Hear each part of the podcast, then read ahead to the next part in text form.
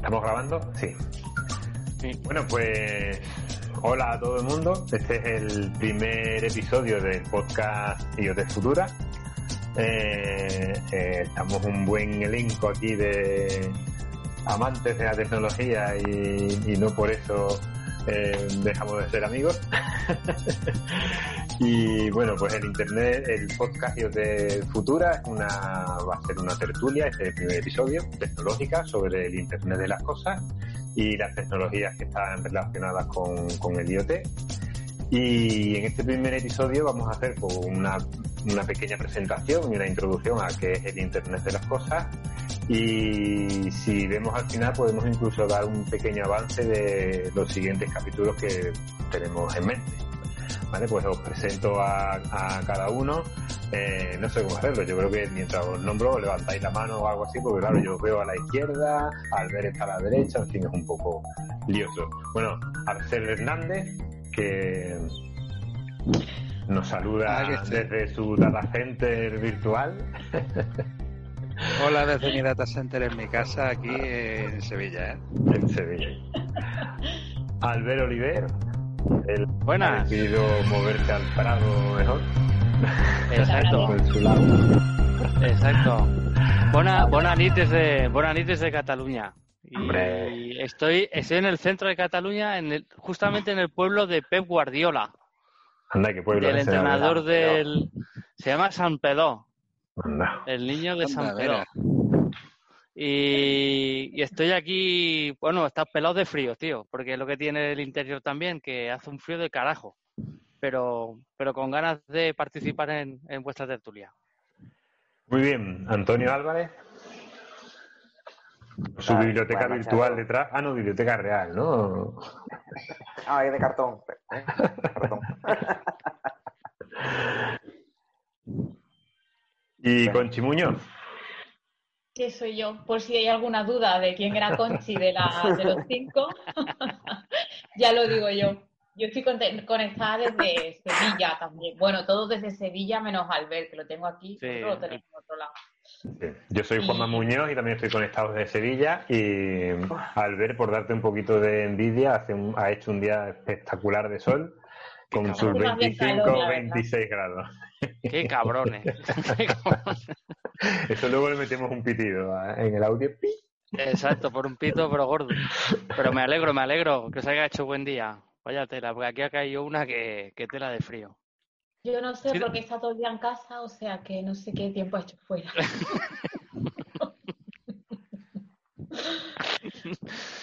Muy bien, pues yo creo que podemos introducir directamente la pregunta, ¿no? ¿Tenemos una definición de qué es el Internet de las cosas? Mm, ¿Alguien nos dice cómo es la historia y cómo empieza el término y de dónde, de dónde venimos y a dónde vamos? Bueno, a dónde vamos no, pero de dónde venimos sí, sí podríamos decirlo, ¿no? Por lo que, si queréis por introducirlo un poquillo, eh, bueno, pues lo que leemos por ahí, eh, pues el Internet de las cosas es eh, básicamente pues poner eh, objetos con más o menos inteligencia eh, conectados a Internet, incluso que puedan interactuar entre ellos, ¿no? Eh, sin la intervención, sin la intervención humana, ¿no? Que un poco la diferencia en, en todo esto es que los objetos, digamos, cobran, digamos, vida, eh, se hacen un poco inteligentes o por lo menos un poco comunicables y empiezan a transmitir datos e información. Básicamente, podríamos decir que Yo eso que- es. Yo lo que pasa que para entender las cosas necesito que me den ejemplos así más prácticos, ¿no? Y entonces yo he empezado a buscar información de aplicaciones del IoT en la vida real, pues para, para que se entienda mejor, para entenderlo mejor. Y la verdad es que, bueno, pensando un poco qué es lo que tiene IoT en mi casa, por ejemplo, pues tengo a Alexa, que me la regalaron, por cierto, mis compañeros de trabajo. Tengo la pulsera que me, aunque no la tengo puesta, tengo la pulsera que me cuenta los pasos y todo eso. Y la verdad es que yo creo que estamos rodeados de más cosas eh, conectadas a Internet de las que pensamos y hoy en día y cada vez más. Es decir, ya cualquier cosa nueva que vayas a comprar, si no tiene conexión a internet y no tiene conexión wifi y no puedes ver los datos y no puedes ver cosas, pues parece que no es nuevo, parece que ya es una cosa antigua. Aparte, como es Internet de las cosas, siempre, ahora mismo se está comiendo la tendencia un poco que marcaba Cisco ya en su día, que ya lo es ahora, que hay más equipos y cosas conectadas a Internet que personas. Eh, de ahí un poco también un poco lo que está haciendo Elon Musk ahora con, con las constelaciones de satélites de los Starlink para poder hacer llegar a Internet a, a todas las partes del mundo, debido a que hay muchas partes del mundo que no, que no tienen la posibilidad de conectarse a Internet y de no conectar cosas a Internet. Entonces, eh, actualmente eh, hay más personas sin Internet que cosas conectadas, ¿no? Esa es un poco la realidad de hoy en día y lo único que se está buscando es el tener casi todo interconectado para poder evaluar y hacer y tener datos conectados y datos y datos y volumen de datos elevado para ver tendencias, comportamientos y evaluar, empezar a evaluar consumos, tendencias de consumo, tendencias de todo tipo, analíticas de bienestar, analíticas eh, para todo lo que es la medicina, etc. ¿no? Es un poco también como, como lo veo yo.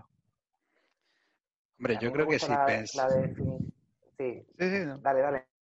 No, no, venga, no, no vamos a pelear. Entonces, a, mí me, a, mí me, gusta la, la definición que ha dado Juan Manuel, eh, pero yo añadiría que mm, son, digamos, realmente las cosas de las que estamos hablando son elementos que tradicionalmente no han tenido eh, conectividad o capacidad de, computación. O sea, yo creo que, digamos, que conectividad máquina-máquina es un concepto anterior a Internet of Things. O sea, realmente Internet of Things eh, hace referencia más a cosas que tradicionalmente no han tenido ni capacidad de, de comunicación ni de computación y que ahora empezamos a conectar, ¿vale? Y ahí es cuando surge este nuevo concepto de, Internet of Things. Pero por lo demás, eh, estoy muy de acuerdo con la definición que ha dado Juan Manuel. Yo lo que quería comentar antes es que realmente el IoT mm, es algo que lleva muchos años con nosotros. Lo que pasa es que la tecnología realmente no era lo suficientemente sencilla para que hubiese la explosión de elementos conectados que tenemos hoy en día. O sea, realmente desde los años 70 que estábamos comentando eh, antes de, iniciar la charla, eh, ya hay dispositivos conectados. Pero con la capacidad que tienen ahora y lo fácil que es implementar un dispositivo IoT eh, hoy en día, porque la tecnología se ha democratizado, realmente es el cambio que ha hecho que tengamos tantos dispositivos conectados como comentaba Albert. Sí, además, en, uno de los documentos que nos mandaba, creo que fue Albert, para preparar esta primera charla, ¿no? Eh, una de las primeras cosas que se conectaron a Internet, creo que fueron los años 70, en una universidad que no recuerdo cuál era, y era una máquina de Coca-Cola. Y era para ver cuántas Coca-Colas había y cómo, qué temperatura tenían, ¿no? Y era para el departamento de investigación de no sé qué sitio, antes de levantarse a comprar la Coca-Cola, saber si había y si estaban frías. Pero es lo que tú dices, Axel, eso será un proyecto de investigación. Hoy en día, además de sencillo, es barato. O sea, hoy en día poner sensores de temperatura los que queramos, donde queramos y conectados de la forma que queramos prácticamente, es bastante sencillo. Quizá un poco la diferencia también es esa, ¿no? Eh, em, cuando tú antes tenías que hacer, yo qué sé, me imagino, Em, toma de temperatura de un invernadero, toma de temperatura de la calle o los litros caídos de agua, de lluvia y tal. Pues iba el científico, el técnico y tal, iba al sitio, medía la temperatura, la apuntaba en un cuadernito, se iba al ordenador y lo escribía. Y eso lo hacía o varias veces al día, una vez a la semana o, o una vez al día cuando fuese. Eh, una de las cosas que cambia todo esto y que explota todo, además de, lo, que hablábamos, de, de todas las tecnologías nuevas y, lo barato y lo sencillo que se está haciendo, es que son las cosas directamente las que apuntan los datos. Entonces, eh, se crea un volumen de información tremendo a una velocidad que nunca habíamos tenido, la velocidad de producción de datos, y también de ahí viene lo que dice Albert, ¿no? De luego eh, hacer toda esa analítica, ese estudio, em, que hasta ahora era impensable. Además, al final pasan, creo que pasan esas cosas, ¿no? Cada vez que tú utilizas juntar datos y haces analítica, sacas conclusiones y cuando visualizas datos de una manera agregada, terminas sacando conclusiones de cosas que hasta ahora no te habías planteado siquiera, ¿no? Sí, no, y otra cosa importante también es que cada vez tenemos más sensores que permiten también darle eh, uso, porque al final el IoT, si no hay un uso detrás eh, evidente, no tiene sentido. O sea, el conectar un elemento sin que haya una usabilidad de ese elemento eh, no sirve de nada. Entonces, bueno, tenemos sensores, por ejemplo, en los relojes para medirnos el ritmo cardíaco. O sea, toda, este, toda esta serie de avances realmente es lo que está eh, haciendo que se incremente brutalmente el número de elementos IoT conectados. Y aparte que, la tecnología se ha, reducido un montón de costes debido al volumen de, la, fabricación por volumen, ¿no? Entonces, todo lo que, como ha comentado Antonio Álvarez, eh, antes costaba y era impensable hacer, ahora se ha democratizado tanto que encuentras eh, tecnología muy barata en muchas partes del mundo, eh, servida al día siguiente en puerta de tu casa y que te permite extrapolar mogollón de información.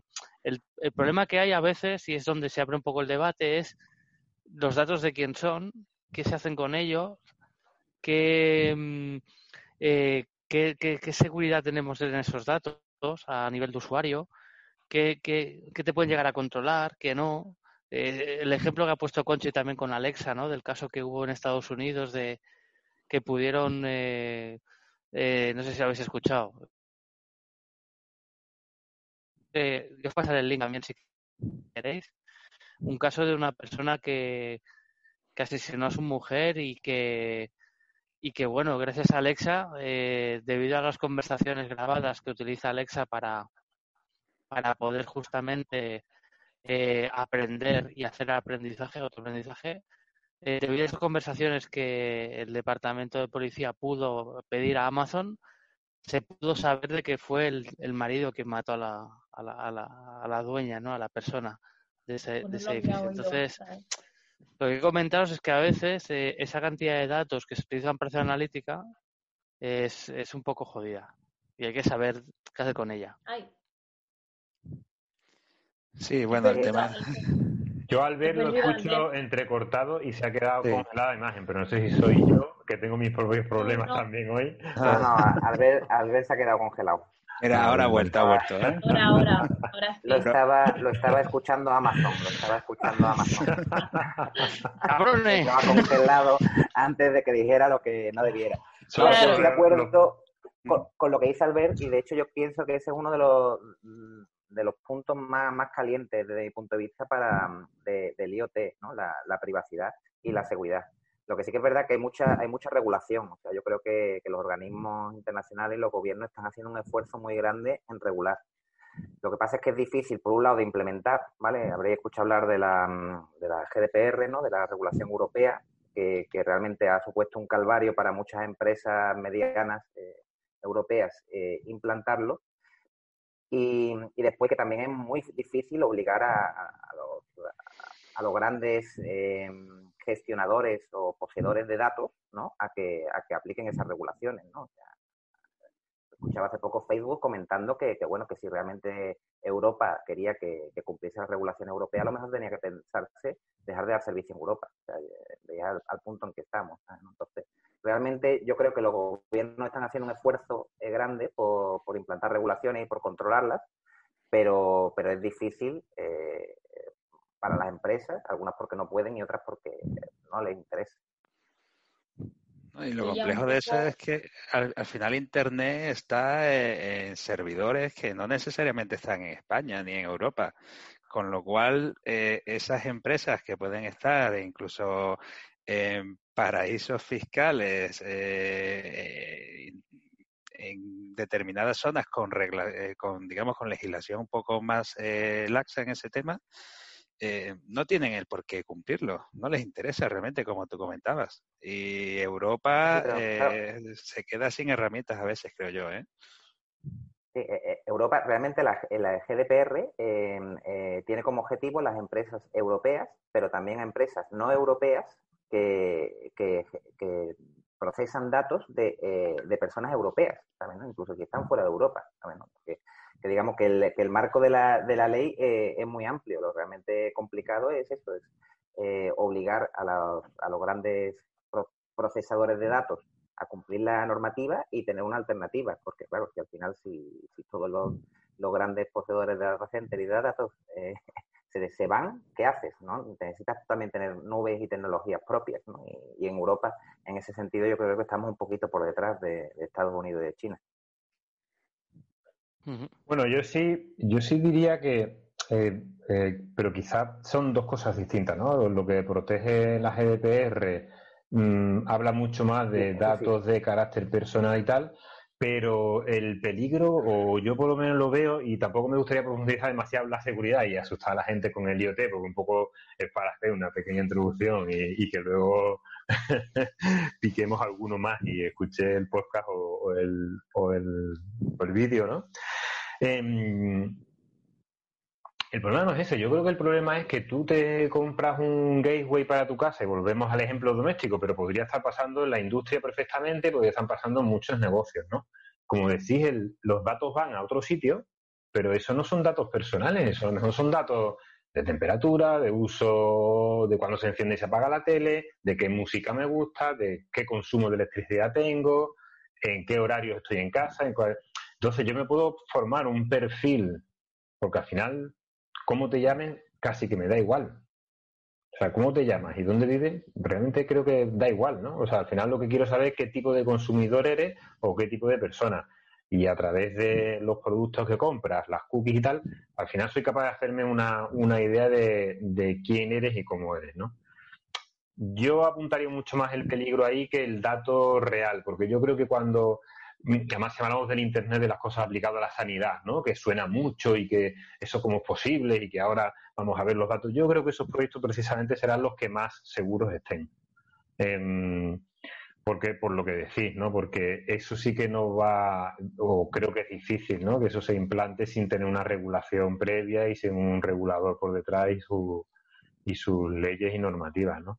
Pero podría venir por otro lado, ¿no? O con los coches conectados, ¿no? Eh, dónde está el coche y, a qué velocidad va. Y tiene un lado muy bueno porque mm, yo hoy escuchaba en la radio un anuncio de una aseguradora de coches. No solamente pagas el día que conduces, ¿no? algo así, ¿no? Eso sería ideal, ¿no? Pero yo pago una vez al año, no sé, no sé cómo, cómo, le voy a decir a la aseguradora que me descuente no sé cuántos días. Obviamente me imagino que será algún tipo de gancho de publicidad, ¿no? Y que luego la cosa no será literalmente así pero que eso sí podría llegar a ser, ¿no?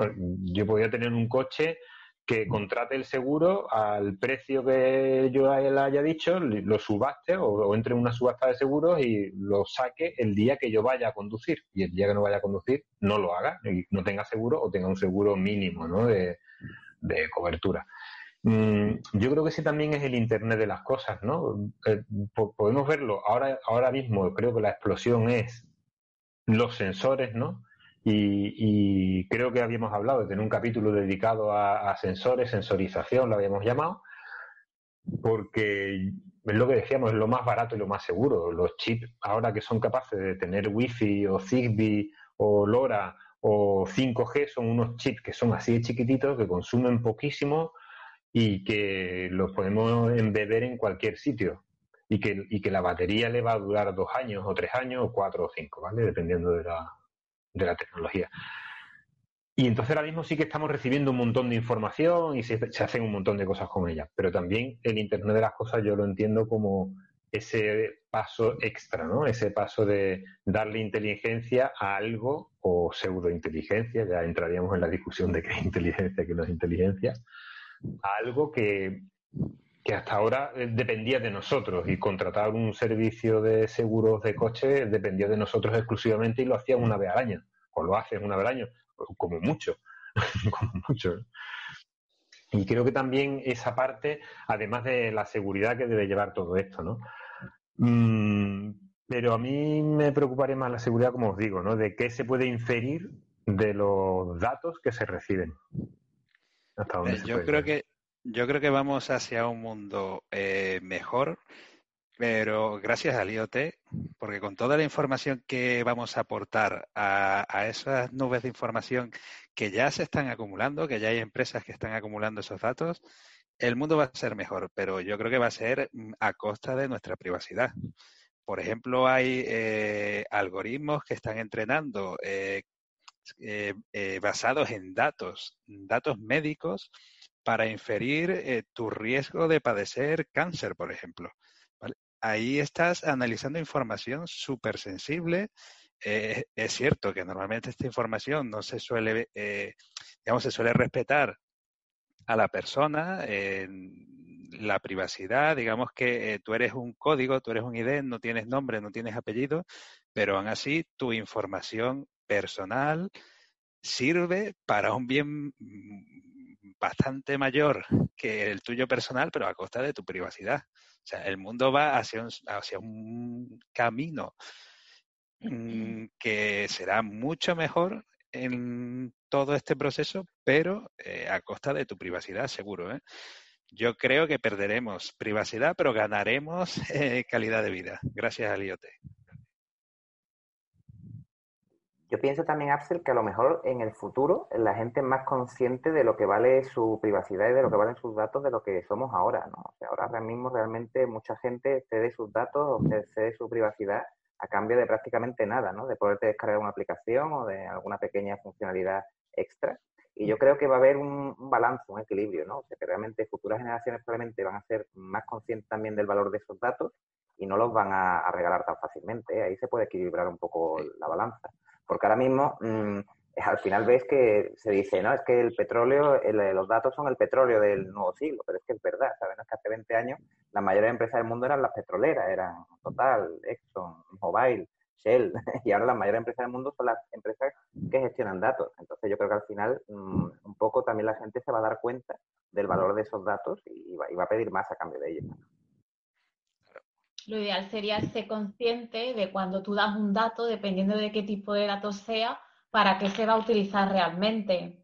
Porque muchas veces aceptas cosas de datos que estás dando porque las necesitas dar para seguir con el proceso que sea, pero realmente luego no sabes bien bien lo que está pasando con el dato. Entonces yo creo que apunto a esto que dice Antonio, de que en el futuro quizás sí que se pueda saber mejor para qué se utiliza cada dato que yo estoy exponiendo a cualquier sistema de hecho, yo creo que si leyésemos los términos y condiciones de todas las aplicaciones que descargamos en el móvil, las borrábamos al minuto siguiente. ¿eh? Sí, es verdad. es verdad. Si hay alguien que se lo haya leído, por favor que nos diga qué es lo que dice. Están diseñadas, están diseñadas para que no te las leas. Hoy un día, un día me voy a parar a leerme alguna condición de esa de, no sé, la del WhatsApp, por ejemplo, a ver qué dice. De todas formas, eh, cogiendo una, frase de Chema Alonso, eh, el gurú de la seguridad, que antes hemos estado nombrándolo en el previo del capítulo, eh, al final lo mejor es habilitar la, ubicación y habilitar muchas cosas porque mm, hay muchos datos que pueden obtener de ti de otras formas y a lo mejor la, la aplicación que esté mal bueno, se nos ha cortado por lo de los 40 minutos de Zoom. Si algún patrocinador quiere que hagamos algún anuncio, mira, con que nos pague la cuenta de Zoom, lo tiene hecho. Pues nada, suficiente. Yo puedo hacer de Calgonit. de Calgonit. De Calgonit.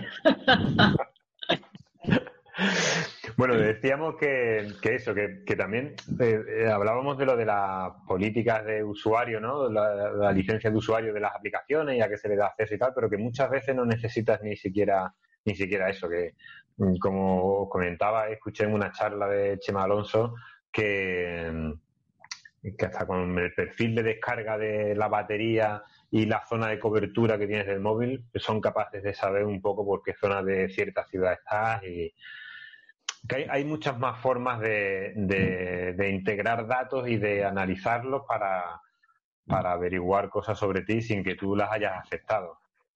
¿Eh? Eso ya lo hacía, eso yo lo hacía Google sin querer, sin querer nos- o queriendo, cuando, cuando te ibas de la oficina o te ibas de casa o te iba, o siempre hacías un movimiento rutinario, ¿no? De, de, de rutina diaria.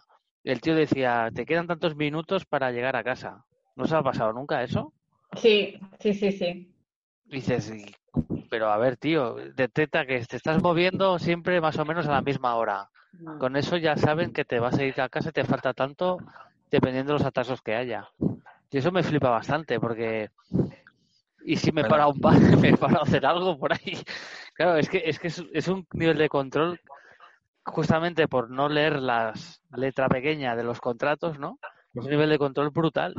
Pues mira, al ver de eso, yo eh, recuerdo cuando le enseñé a algún amigo, el, digamos, la aplicación de Google que te guarda todo tu recorrido diario. O sea, si tú no lo deshabilitas, Google guarda con la ubicación GPS por la que vas eh, pasando durante todo el día. Cuando Puede ser. veían aquello, eh, el susto que se llevaban por si lo veía su pareja eh, era bastante grande. ¿eh? O sea que hay que leerse los términos y condiciones. ¿eh? En mi caso, el punto está fijo en un sitio siempre, tío. O sea, sí, porque estoy confinado. Bueno, el Pero- 2020, en el 2020, La poco cosa está ¿eh? jodida, sí, sí, sí. Pero yo creo que, que un poco esa es la, esa es el, mm, el, el ejemplo claro, ¿no? Que simplemente con el, con el GPS, que yo creo que cuando se hace GPS no se imaginan a dónde se va a llegar con el GPS, pero yo creo que, que con el GPS es capaz de saber un montón de cosas de ti, incluso lo- la afinidad por, de restaurante que tienes por los sitios en los que entras y tal, y, y- cuando buscas algo ya te lo pone por afinidad, por ejemplo. Em, pues imaginaos si a eso le agregamos mm, todos los datos que estábamos hablando, ¿no? Como decía Conchi, eh, los datos de actividad de la pulsera o el consumo eléctrico de casa o, la cantidad de cosas que se puede que se pueden tener. Sin embargo, yo hay, hay un ejemplo que a mí particularmente me gusta muy poco y alguna vez en alguna de las charlas y los meetups de aquí de Sevilla que hemos tenido y tal, alguno lo nombraba, eh, ¿qué es el Internet de las cosas? Y alguien decía, pues es eh, que el frigorífico me avise cuando me quedo sin cerveza. Ya, esa, esa, creo que fue LG, ¿no? Que fue el primero que conectó un frigorífico a Internet. Pero tú dices, bueno, mm, no sé, pero yo mi comida no la tengo en el frigorífico. o no toda. Mm, Hay parte que sí, parte que no. No sé, sería más bien, necesitaríamos una alacena conectada a Internet, ¿no? Una estantería o algo así. Em, pero un poco ese es el ejemplo que, con el que se ha quedado, con el que se ha quedado la gente, ¿no? Mm, quizá haya, haya cosas mucho más interesantes, ¿no? Como los sistemas de alumbrado de las ciudades, ¿no? O, o el campo, ¿no? Que se, ha tecnificado muchísimo y hay muchos proyectos de tecnificación de la agricultura y, y la ganadería, ¿no? Había un proyecto muy interesante que, claro, ya no sabemos qué es lo que es Internet de las cosas, porque, claro, un cerdo conectado a Internet no es una cosa tampoco, pero con movimientos de, con localizadores de los cerdos eran capaces de saber eh, si un cerdo estaba enfermo, simplemente porque no se movía de forma normal con la manada o no había acudido a la zona de comida o a la zona de bebida. Y, simplemente manejando una, una manada de animales, sin el pastor siquiera mirando y sin nadie mirando, eres capaz de empezar a- a aprender cómo se comportan los animales y si, y si alguno de ellos está mal o, o le pasa algo raro, ¿no? Y, y son datos que, claro, que mm, su- supongo que si a eso le sumas, el, en vez de GPS solamente, le sumas el sensor de temperatura, el de movimiento, el de caídas, el de... Al final tienes un animal monitorizado con un, con un pequeño sistema y es capaz de darte muchísima información, ¿no? Y ellos no tienen, que, control- ellos no tienen que firmar el contrato de usuario final. El control de aves migratorias se hacen con chip también de ese tipo y, y ahí no solamente se saca dónde está el ave en, un momento o en otro, sino que también se hacen estudios de cambios climáticos y de muchas cosas. Es decir, que ese tipo de datos es más importante quizá del que, del que pensaba, de gente que sabe explotar ese tipo de datos, claro. Sí, o, aplicaciones médicas, ¿no? A mí esa es la parte que, más me interesa, o sea, realmente cómo podemos tener un control, por ejemplo, de, de fármacos caducados, de stock de fármacos, de stock de material médico, o sea, yo ahí son, eso sí son aplicaciones que yo realmente creo que de verdad nos van a mejorar la vida. Después habrá, hay algunas que crearán nuevos modelos de negocio que permitirán explotar mejor datos, que permitirán mejorar procesos, ser más eficientes, pero eh, las aplicaciones médicas son las que realmente yo, yo pienso que eso sí va a suponer un, avance importante, tanto la, el IoT como, como el 5G, que también va a tener muchas muchas aplicaciones en el 5G, campo de la medicina. y ya no solo también eh, tu dato eh, individual, sino que cuando ya añadimos a toda la capacidad del IoT de subir esa información a la nube, y le ponemos una capa de inteligencia artificial que analice todos esos datos, en su conjunto ya eh, las posibilidades son brutales. O sea, ya el aplicar Machine Learning, inteligencia artificial, a esos datos que estamos recibiendo de todos los miles y miles y miles de millones de sensores que vamos a tener en el futuro, nos va a dar una, una, una serie de posibilidades increíbles. Ya aprovecho y hago una cuña publicitaria y hablamos un poco de la lista de capítulos que tenemos pensado de momento eh, hacer, ¿no? Próximamente. No hay un capítulo todavía previsto, pero podría ser cualquiera de estos, ¿no?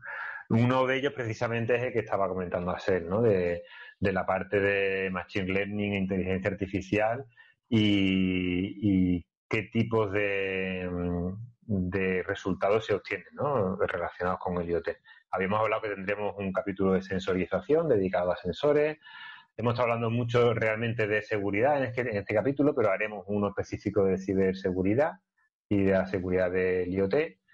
Em, los casos de medicina, de medicina del IoT en la medicina, IoT en la ganadería, en la agricultura o el control del cambio climático, como decía Conchi, eh, esos podríamos o bien agruparlos, hacerlos en unos individuales, dependiendo de al invitado que traigamos, que también una de las ideas del podcast es tener invitados y expertos en cada una de las áreas, ¿no? Em, también eh, tenemos en la lista em, eh, capítulos dedicados a, al hardware y a dispositivos IoT, que me parece que puede ser bastante interesante porque ahí ahí sería cuestión, eso quizá haya que hacer un par de capítulos. Em, hay por ahí apuntado uno sobre blockchain, ese puede ser muy bueno y ahí le puede explotar la cabeza a mucha gente, como se suele decir, porque blockchain abre una puerta completamente mm, nueva al, al, IoT y ahí es donde vamos a empezar a ver de verdad a las cosas, interactuar con otras cosas y con, y con las personas. ¿no? Y hay otro capítulo que tenemos previsto también de Fog Computing y Edge Computing, ¿vale? Para, para poner también un poco eh, en situación lo que son estas tecnologías, ¿no? Y en qué se diferencian. Y había por ahí otro apuntado sobre plataformas en la nube. Realmente las plataformas en la nube es lo que estamos viendo ahora, ¿no? Eh, bueno, vosotros tenéis quizá más experiencia en plataformas en Edge, ¿no? Más, más, más experiencia en plataformas en, en, el sitio del cliente, ¿no? Desplegadas en el sitio del cliente, de adquisición de datos y tal, por vuestro bagaje más industrial, ¿no? Pero se ven muchísimas plataformas en la nube, ¿eh? de, muchos sensores. Todo lo que es cosa, algo doméstico va a la nube, prácticamente del tirón, porque aunque sea una app, esa app al final está tirando contra una aplicación que está en, en la nube, ¿no? El mundo industrial, Juan Manuel, también está tirando mucho a la, nube, ¿eh? o sea, empresas industriales que, recopilan los datos de, su industria o de sus dispositivos críticos y los sube a la nube para poder hacer allí analítica y, dar servicios desde una ubicación centralizada, ¿no? O sea, eso también es, digamos, no, no estamos tan al día como las empresas de IT tradicionales, pero sí que es verdad que se, que se está explotando y estamos, estamos empezando a hacer los pinitos también. Bueno, por distinguir un poco si a alguien el término edge le suena un poco cool, eh, eh, hablamos de edge cuando llevamos la computación eh, cerca de donde están las cosas o donde está el proceso industrial o donde está. Vale, y hablamos de la nube, pues cuando nos llevamos a la nube, ¿no? A la nube de Amazon, de Azure, de IBM, de Google o, o, casi con de cualquier otra de las empresas que tienen sus propias aplicaciones, no tienen por qué ser eh, tecnología de cloud, ¿vale? Puede ser aplicaciones centralizadas en, grandes empresas, ¿no? Esa es un poco la, distinción mm. entre una cosa y otra. Em, bueno, pues llevamos un buen rato charlando sobre, sobre el IoT y salen bastantes cositas, ¿no? Yo creo que esto promete. Em, no sé cómo. Hay otro, hay, otro campo de la lista, perdonad, hay otro campo de la lista que flipa mucho, que es el tema también de los videojuegos en IoT. Ah, Cuidado, ¿eh? Mm. Es, muy bestia lo de, por ejemplo, lo de, lo de mm, Flight Simulator. El nuevo Flight Simulator es brutal. No sé si lo habéis visto. He visto muchos vídeos. Sí. Lo recuerdo yo como muy antiguo de hace un montón de años. El, Fly, Simulator lo que ha hecho es renderizar la, bueno, tiene toda la digitalizada toda la Tierra y lo que hacen eh, los de Microsoft es tirar contra Azure. O sea, tú estás volando con tu avioneta en tu casa, en tu videojuego y con la posición donde estás volando en ese momento te renderiza por debajo todo lo que está en ese momento por donde estás volando y esa renderización está en cloud. O sea, si tienes, un buen si tienes un buen caño de, internet, eh, bueno, es bestial, es bestial. O sea, es bestial.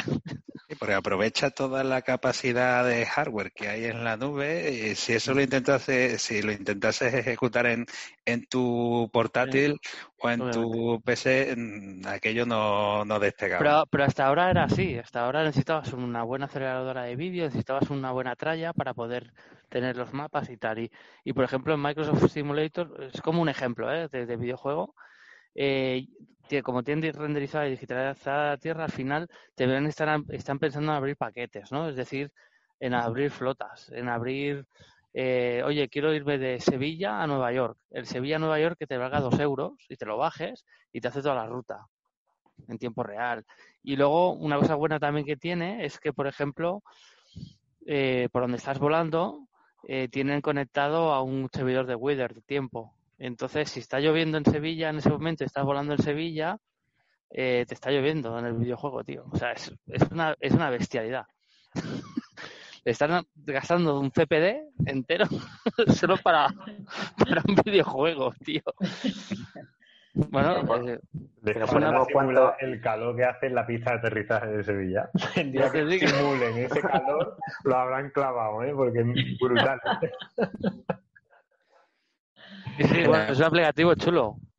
Y, tiene muchos ámbitos. Bueno, es un ejemplo, ¿eh? es un ejemplo solo, pero que se está bueno, también pero, mucho ahí. Pero es muy interesante porque nos habla de la capacidad que hay de computación en la nube, ¿vale? Que nos, nos que podemos pensar que, em, que no podríamos llegar a hacer eso, porque claro, me imagino que el número de jugadores online eh, simultáneos debe influir en eso. Sin embargo, ellos lo deben tener dimensionado de tal manera que eso no influya.